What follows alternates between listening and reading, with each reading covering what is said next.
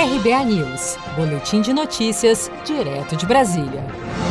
Parlamentares irão se reunir com o presidente do TSE para discutir o calendário eleitoral. O encontro acontecerá nesta sexta-feira, dia 29 de maio, para que seja definido o calendário das eleições municipais deste ano com o novo presidente do Tribunal Superior Eleitoral, ministro Luiz Roberto Barroso. A comissão será liderada pelos presidentes do Senado, Davi Alcolumbre, e da Câmara, Rodrigo Maia. O senador Everton Rocha, do PDT do Maranhão, disse que a melhor solução seria manter a data das eleições no dia 4 de outubro para os estados em que a curva da pandemia já esteja estabilizada. Essa é uma das três opções que serão discutidas. Um é manter a data do dia 4 de outubro. Eu, inclusive, fui o autor dessa sugestão para o presidente, que caso tenha que adiar em algum estado a data, que não se adia em todo o Brasil. Até porque a eleição municipal ela é muito própria de cada cidade. Então, até a diplomação é o próprio juiz eleitoral local que faz dos vereadores e prefeitos. Então, não atrapalharia,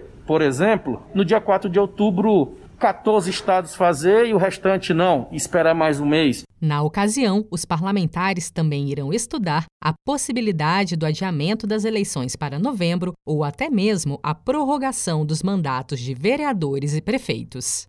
Com produção de Gisele Monteiro, de Brasília, Daniele Vaz.